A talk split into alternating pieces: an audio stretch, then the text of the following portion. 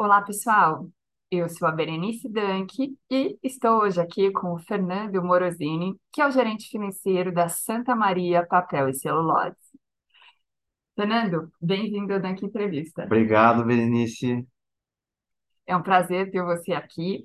E hoje o Fernando está conosco no Danck Entrevista para falar sobre uma operação que é bastante nova no mercado brasileiro que é um derivativo que foi usado pela Santa Maria Papel e Celulose para proteger os custos da operação de venda de papel.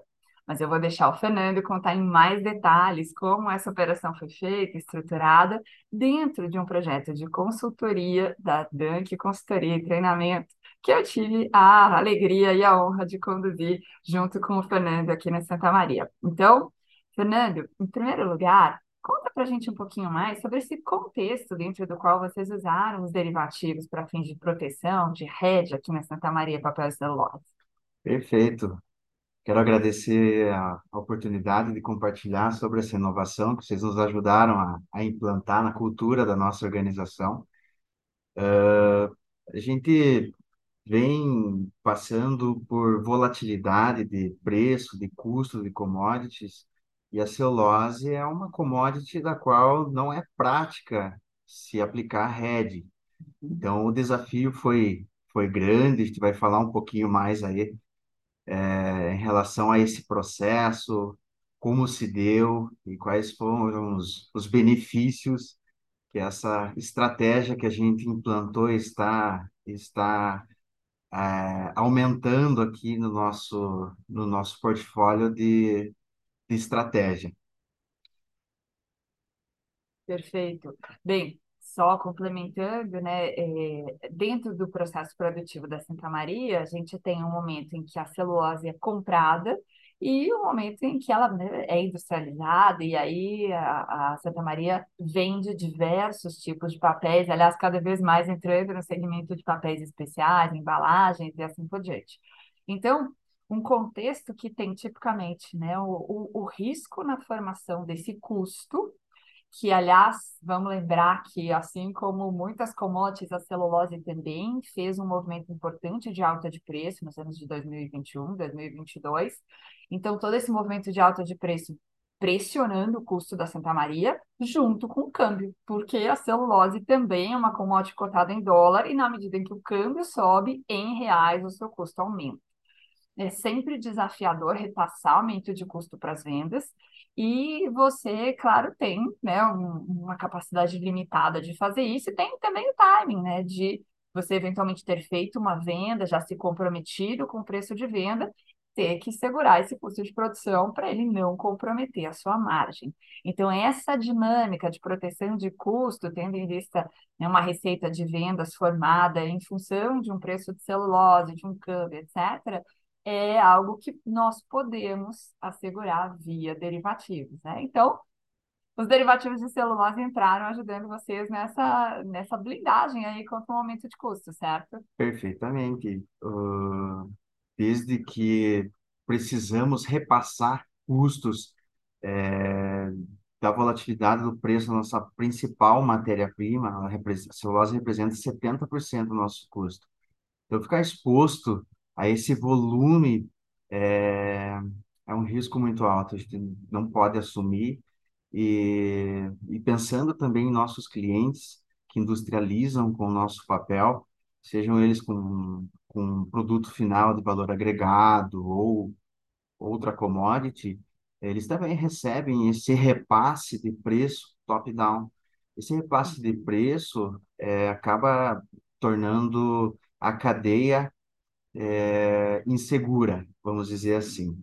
Quando nós temos um aumento de dólar, um aumento no preço da celulose, é, não conseguimos imediatamente passar o reajuste aos nossos clientes, porque ele também tem um processo de adequação da sua cadeia, do seu estoque, do seu é, processo industrial.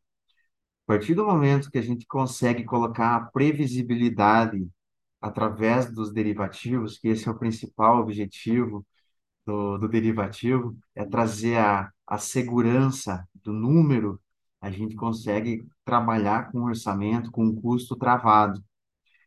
E quem sai ganhando com isso é, as, é nossos clientes, são nossos clientes Sim. que conhecem, passam a conhecer qual será o custo que ele vai ter conosco. Dessa forma, a gente não gera o custo mês a mês, a gente consegue projetar quanto vai ser o nosso custo e eu já dou a oportunidade para o nosso cliente travar o preço. Ele vai garantir a sua cadeia de produção, fornecimento, seu suprimento num custo conhecido. Excelente.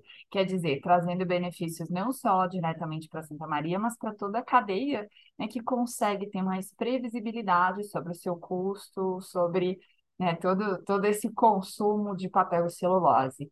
E vale comentar que aqui nós também eh, investigamos todos os custos de produção e estamos também agora preparando a companhia não só para fazer o RED da celulose, mas também de um importante insumo de produção que é o cavaco de madeira, né, que é usado para produzir vapor e aí está dentro dos custos do processo industrial e também dos fretes, que compõem um importante item do preço final de venda.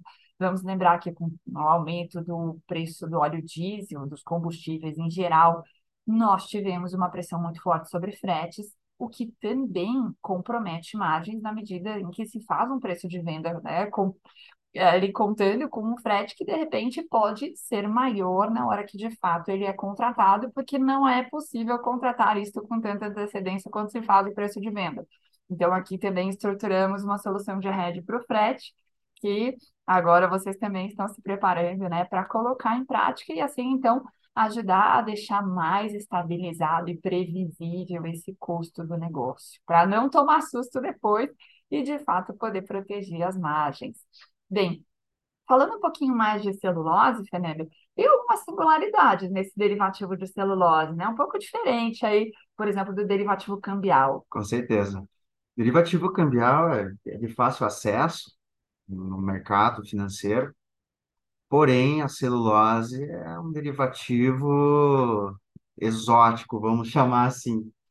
Então, com o apoio da, da Manchester, a XP abriu relacionamento com a Bolsa da Noruega, a Norexco. E lá, a a Danke fez um trabalho de buscar a correlação com a celulose, com o preço de celulose aqui do Brasil. Então, a gente compra esses derivativos da Bolsa da Noruega, através da, da Manchester, operando via XP. Eu acredito que essa foi a primeira operação da XP com a Bolsa da Noruega, trazendo derivativos de, de celulose para essa estratégia. É um mercado disruptivo, é inovador e tem se mostrado eficiente. Então, recentemente fechamos a nossa primeira venda com preço travado. Nosso cliente aí tem a possibilidade de repassar o preço com base num custo já conhecido, já, já calculado, risco gerenciado. Esse era o nosso objetivo da gestão de risco em nosso, em nosso negócio. Sim, e aí, através desse derivativo, você pode, então, travar o seu custo de produção dos próximos 12 meses, né? Que é, é é uma característica também da celulose, permitir esses hedges por prazos mais longos. É uma prática comum, inclusive, dos banqueiros oferecerem estruturas para os próximos 12 ou até 18 meses na celulose, em que a cada mês você vai fazendo a liquidação financeira do derivativo, mas você já tem essa visibilidade sobre o preço, e isso te permite fazer uma venda também com preço fixado, né? Aí dando mais tranquilidade para toda a cadeia. Vale comentar que esse derivativo de celulose ele é referenciado em dólar, então vocês também fizeram a proteção cambial para ter este custo já em reais, né, definido para os próximos 12 meses. É, para mitigar o, o risco, não trabalhamos apenas com o derivativo da celulose. Como ele é precificado em dólar, a gente também fez a trava dolarizada para que não tenhamos nenhum susto. A nossa política de gestão de risco, que foi desenvolvida com o apoio da consultoria da DANC, é, traz esse mapeamento dos riscos. A gente consegue é, prever quais são os custos projetados e, com base nisso, fazer as operações de trava. Com essas travas da celulose, do dólar e pelos próximos passos do frete e cavaco, a, a nossa gestão de risco fica robusta, a gente consegue controlar pequenos efeitos de mercado, mas a grande volatilidade fica dentro desse mapeamento de risco. Então, mensalmente, a gente vai passar por algumas liquidações e readequações conforme o mercado está vivendo. Sim. E a base dessas, dessas decisões sobre contratar os derivativos é uh, o que você está fazendo do ponto de vista das suas receitas de venda e as suas necessidades de compra. Então, como tudo isso é dinâmico, né? Afinal de contas, todos os dias os seus vendedores e os seus compradores estão na rua, essa atualização do mapa de exposição é, é, o, é o ponto de partida para a partir daí você contratar os seus heads e esperamos que, aliás, seja uma crescente, né? Uma crescente das vendas e aí também, claro, da utilização dos derivativos para trazer mais previsibilidade a esses custos e para os seus clientes, porque eles também possam ter um preço mais estável, já pré-fixado por um período mais longo.